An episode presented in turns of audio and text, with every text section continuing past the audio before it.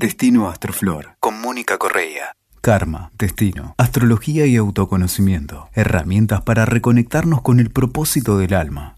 Hola, ¿cómo estás? Mi nombre es Mónica Correa Nobre y hoy te invito a que charlemos de eclipses.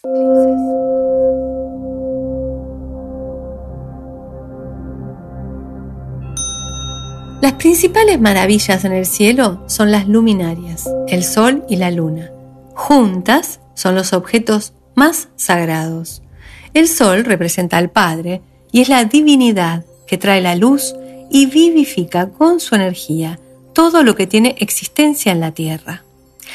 La luna, que representa a la madre, protege, envolviendo con su hilo magnético lunar el planeta y con su movimiento cuida de todos los seres vivos que lo habitan.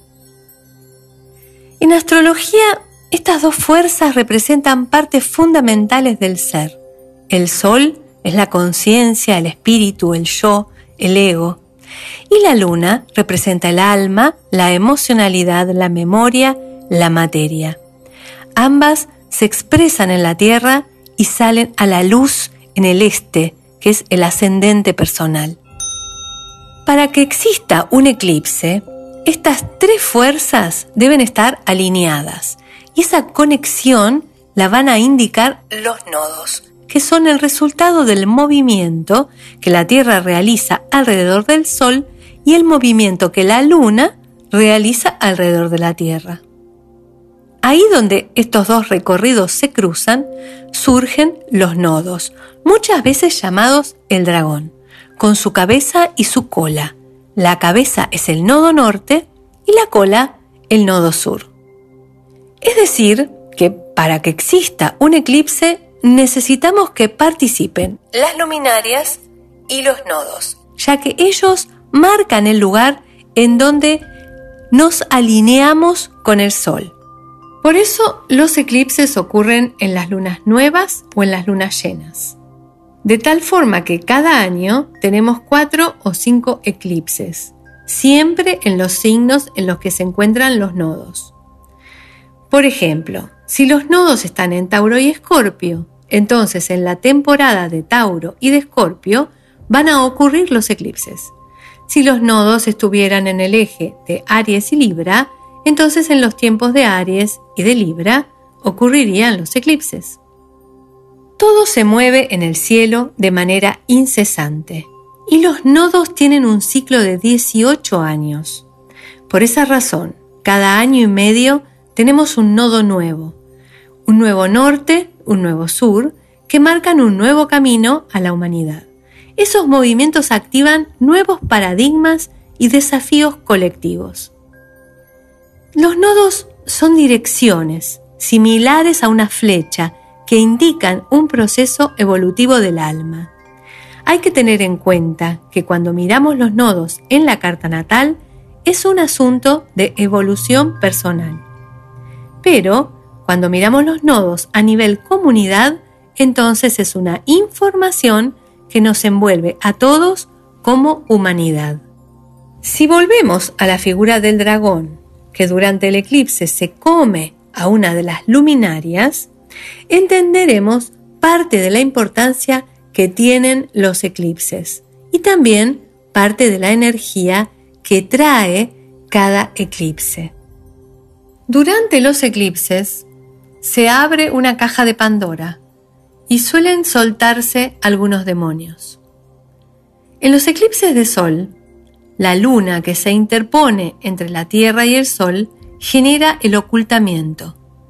Y como el Sol simboliza la individualidad, la conciencia, el yo soy, y la luna simboliza el alma, el pasado, la materia, parece indicarnos que cuestiones del pasado memorable impiden tomar una nueva identidad de ser. Para tomar la nueva identidad, el viejo sol debe morir, y para lograr ese cambio, el eclipse de sol traerá a la vista los vicios del signo en el que se encuentra el sol.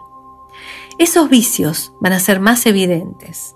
El sol nos mostrará su oscuridad, el lado que esconde tras su brillo perpetuo. Y la luna, que está en el medio, nos permite conocer esa parte. Durante los eclipses de luna, se suspende la naturaleza habitual de los portales de plenilunio, ya que no recibe los rayos del sol, se oscurece la luna y emana los vicios del signo lunar. La manifestación de los vicios se produce en cualquiera de los dos tipos de eclipse, sin importar si son totales o parciales. Esta exposición del oculto abre la posibilidad de ver algunas oscuridades, semillitas de maldad, venenos, toxinas, miedos, emociones bloqueadas y formas pensamiento, muchas cosas que tenemos en el inconsciente y que en ese momento están listas para ser vistas. De la oscuridad del eclipse emerge oscuridad, esa que tenemos como humanidad y que también está presente en nuestra carta natal. Por eso es muy importante utilizar el eclipse como factor evolutivo.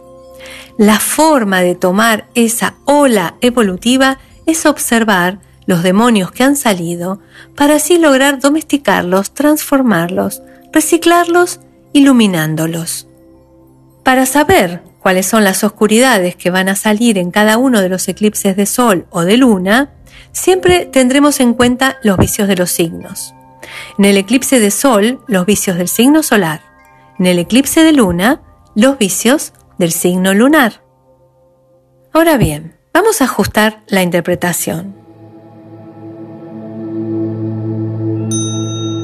En primer lugar, a nivel colectivo, el eclipse va a ser más fuerte o va a tener más incidencia en la vida de las personas que habitan los territorios por donde pasa la sombra del eclipse.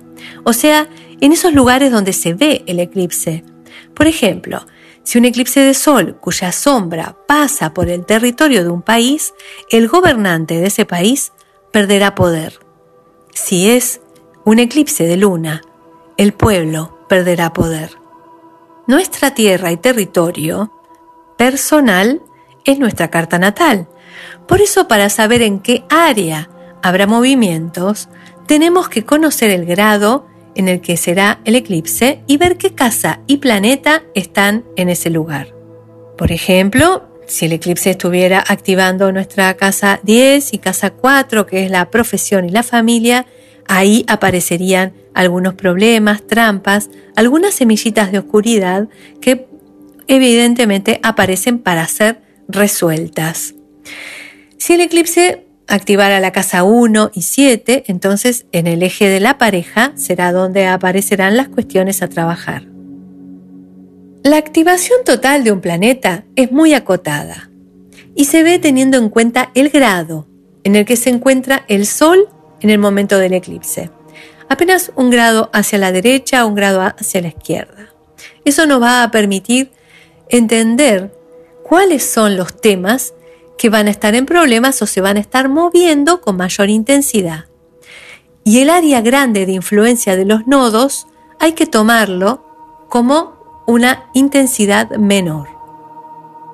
Como la carta es una geometría perfecta, si un eclipse está en un determinado grado, 10, por ejemplo, todo lo que tengamos en grado 10 se va a mover, pero no con la misma intensidad. No se siente lo mismo que en el grado exacto donde ocurre el eclipse. Es similar a estar en el epicentro de un terremoto o estar a 50 kilómetros, a 100 kilómetros, a 200 kilómetros. Está bueno saber que hay eclipses en las mismas partes de nuestra carta cada nueve años. El tema de los eclipses está sobrevaluado. Si tenemos en cuenta que cada año tenemos eclipses en dos casas de nuestra carta natal y llevan un ritmo mecánico que hace que cada nueve años vuelvan a ocurrir allí, es decir que si sumamos todo, a los 18 años ya habíamos tenido 84 eclipses, 42 de sol, 42 eclipses de luna, distribuidos, algunos años más eclipses de sol, otros años más eclipses de luna, pero 84 al fin, y sobrevivimos. Es decir que, en realidad, los eclipses son una oportunidad espectacular para ver lo oculto, para tomar conciencia sobre las cosas que nos impiden nuestro trabajo evolutivo. Teniendo en cuenta que las lunas nuevas y las lunas llenas son los portales que celebramos cada mes, veamos a los eclipses como portales especiales en los cuales podemos ver los errores, los problemas, las oscuridades que impiden que avancemos. Si no las trabajamos, esas oscuridades sueltas buscarán anclarse o adherirse en personas, en las cosas, en los hechos, y terminarán materializando oscuridades durante los meses siguientes. La carta natal es tu planeta personal, como en el principito, un este y un oeste por donde se mueven las estrellas. Tenemos que ponerle atención al lugar de la carta donde el cono de sombra del eclipse se manifiesta, ya que tiene el potencial de hacernos evolucionar. Está en nosotros aprovecharlo. Este próximo eclipse, acordate de hacer ruido para espantar a las sombras y ponete a trabajar. Que estés muy bien.